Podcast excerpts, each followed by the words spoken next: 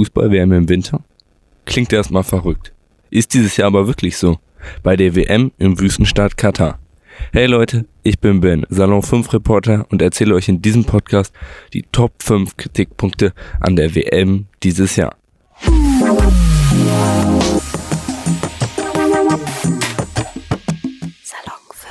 Wo liegt überhaupt Katar und wie ist es dazu gekommen, dass genau Katar den Zuschlag für die WM bekommen hat? Das ist alles wichtig, damit ihr überhaupt versteht, warum die WM in Katar so umstritten ist. Katar ist ein Land im Nordosten der arabischen Halbinsel. Es hat ungefähr 2,8 Millionen Einwohner, grenzt im Süden an Saudi-Arabien und ist sonst vom Persischen Golf umgeben. Von Deutschland sind es knapp 4000 Kilometer Luftlinie, also ungefähr sieben Stunden Flug. Am 2. Dezember 2010 wurde die Fußballweltmeisterschaft an das Land Katar vergeben. Jetzt fragt ihr euch bestimmt, wie überhaupt entschieden wird, wo die WM stattfindet. Ein Exekutivausschuss der FIFA entscheidet in einer geheimen Abstimmung über das Austragungsland. Das Problem bei der Abstimmung und gleichzeitig Kritikpunkt 1, es sind mutmaßlich Bestechungsgelder geflossen. Laut einem Bericht der New York Times haben 2020 US-Bundesagenten enthüllt, dass mindestens fünf Mitglieder des Ausschusses für ihre Stimme bezahlt wurden. Der zweite Grund, warum die WM und das Land Katar so stark in der Kritik stehen, ist, weil das Land heutzutage immer noch eine eingeschränkte Meinungs- und Pressefreiheit hat. Außerdem werden immer noch Frauen stark benachteiligt und unterdrückt. Bei fast allen Entscheidungen müssen Frauen die Genehmigungen des Mannes einholen. Dass die WM in einem solchen Land stattfindet, halten Kritiker für unfassbar. Denn auch der Sport ist für Frauen sehr eingeschränkt. Zuschauen ist fast nie möglich und Filme zu Fotos machen ist auch verboten.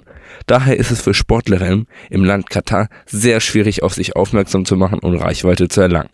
Alleine nach den zwei Kritikpunkten kann man Meinungen nach verstehen, warum immer mehr Leute fordern, die WM zu boykottieren. Aber es gibt noch mehr faktische Gründe. Der dritte Grund. Es ist ziemlich heiß im Wüstenstaat Katar. Die Durchschnittstemperatur liegt in den Sommermonaten bei 37 Grad. Im Vergleich liegt die Durchschnittstemperatur in Deutschland bei ungefähr 20 Grad. Bei 40 Grad Fußballspielen, das ist natürlich viel zu heiß. Und deswegen wurde einfach mal die WM vom Sommer in den Winter verschoben. Auch das löst ziemlich viel Kritik aus, da die WM bis jetzt immer im Sommer war. Für viele Leute ist eine WM im Sommer also schon was Traditionelles. Jetzt findet die WM in Katar im Winter statt, zum allerersten Mal. Und trotzdem müssen in allen Stadien die Klimaanlagen laufen einfach weil es im Winter auch noch unfassbar heiß ist. Das ist natürlich fürs Klima eine Katastrophe. Und für die Sportler ist das auch nicht gut, weil sie durch die unterschiedlichen Temperaturen und die künstlich erzeugte Luft schnell aus dem Rhythmus kommen können. Grund 4. Alle acht Stadien in Katar wurden neu gebaut oder mussten umgebaut werden. Dafür alleine wurden 4 Milliarden Euro ausgegeben und die Gefahr, dass die Stadien danach nicht mehr genutzt werden, ist ziemlich hoch. Das ist nicht gerade nachhaltig und hat für die Bevölkerung von K danach auch keinen Nutzen mehr. Der fünfte und größte Kritikpunkt der WM sind die Menschenrechtsverletzungen der 1,2 Millionen Gastarbeiter. Die Menschen kommen überwiegend aus Asien und sind seit dem Start des Baus 2010 im Land.